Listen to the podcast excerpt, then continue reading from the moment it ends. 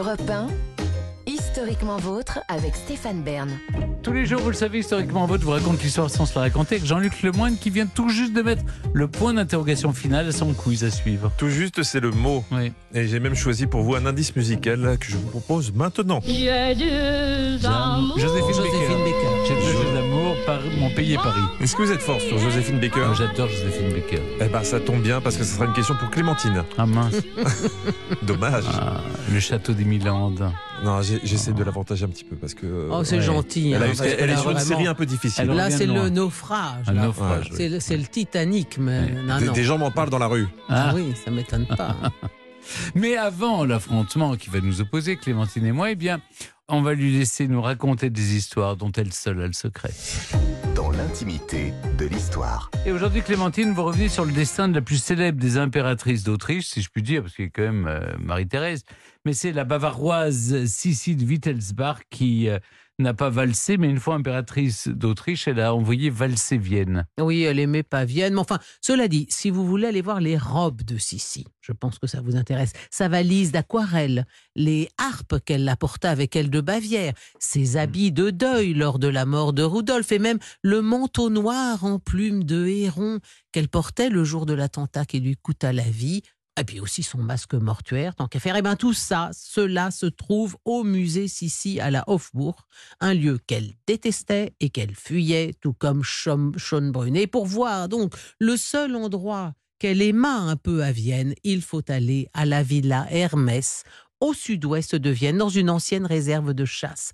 C'est son mari qui lui a offert cette maison isolée du monde, isolée derrière un mur d'enceinte de 22 kilomètres. Il espérait comme ça qu'elle voudrait bien, entre deux voyages, qu'elle daignerait peut-être rester un petit peu dans les environs, parce que sitôt arrivée, elle était comme une mouette, c'est comme ça qu'elle se décrivait, elle se posait puis elle repartait. Alors il a baptisé ce projet Villa Valdrou.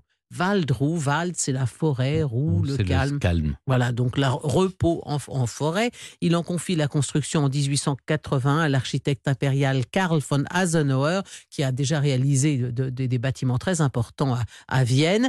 Et il l'offre en cadeau à sa femme, cette villa Valdrou, le 20 mars 1884. Elle en est la seule propriétaire et c'est elle qui la baptise, la villa Hermès. Et, qui, et de, de quelle... Il y a le dieu Hermès qui est en statue juste devant la, la villa.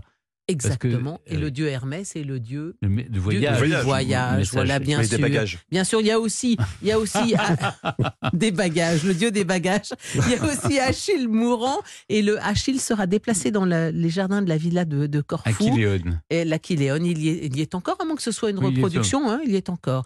Alors la villa va bénéficier de deux innovations majeures, l'électrification de la route qui mène jusqu'à elle et l'installation du téléphone à la demande de Sissi en 1896.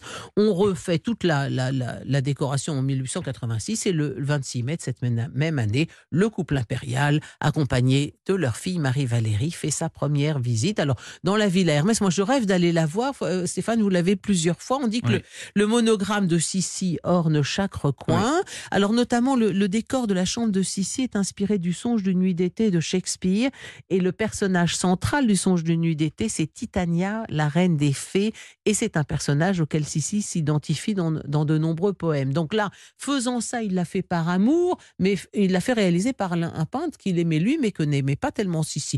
La pièce semble tellement surchargée, étouffante. Il y a une sorte de lit néo-rococo. euh, Un lit mortuaire, pratiquement, bah, tout noir. mais apparemment, il y a quasiment jamais dormi parce qu'elle elle se faisait passer, euh, placer un matelas au sol près de la fenêtre Mm. pour pouvoir voir les Mm. étoiles. Donc le, le lit à baldaquin rococo, pas à baldaquin d'ailleurs, mais enfin très très chargé, il n'a pas dû beaucoup servir. À côté de son lit, elle a fait placer une statue de Niobé. Oui. Niobé se, se lamentant de la perte de ses enfants. Elle avait acheté cette, cette statue à Lugano. On est dans les années la mort de son voilà, fils, de son fils. Alors, cette statue est entourée de plantes, éclairée par une lumière artificielle verte. C'est d'un mélancolique. Mm. Moi, je l'ai vu qu'en photo, mais ça a l'air tellement Il y a un chargé. petit escalier qui descend derrière, un escalier dérobé qu'elle utilisait parce qu'elle n'utilisait jamais l'escalier principal, parce qu'elle voulait croiser le moins de monde possible. Ah, je, vous- demande un peu. Il y, a, une salle de gymnastique dans un décor pompéien, un peu comme, comme elle avait à la Hofbourg. Et en effet, cet escalier en colimaçon qui permet d'accéder au manège, parce qu'elle s'est fait installer dans le parc un parcours d'équi- d'équitation avec obstacles.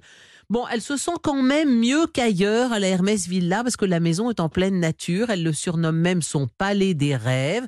Elle prend l'habitude d'y résider quelques semaines à la fin du printemps, mais enfin, elle avouait qu'elle y séjournait par devoir. Le, le, le Plichtbesuch, c'est-à-dire je fais la, enfin, fais ma corvée, en gros, c'est comme une visite à une vieille tante, hein. mais il fallait bien qu'elle montre un peu de gratitude envers l'homme qui la lui avait offerte. Elle y passe une dernière nuit le 2 juillet 1898, soit deux mois avant sa mort, le 10 septembre de la même année. Elle y avait rédigé son dernier testament au terme duquel elle lègue la villa ben, à sa chouchoute, naturellement, Marie-Valérie, et euh, avec usufruit à l'empereur jusqu'à sa mort. Aujourd'hui, euh, le, le musée appartient euh, au musée d'histoire de la ville de Vienne, mais enfin, je pense que là, pour le coup, on n'y a jamais dansé la valse, n'est-ce pas, Stéphane? Jamais. Absolument. Merci beaucoup, Clémentine. Et maintenant, c'est le moment de l'émission. Vous le savez, chers auditeurs, je ne contrôle plus rien. C'est vous, Jean-Luc, qui prenez la main pour le quiz Bern to be alive.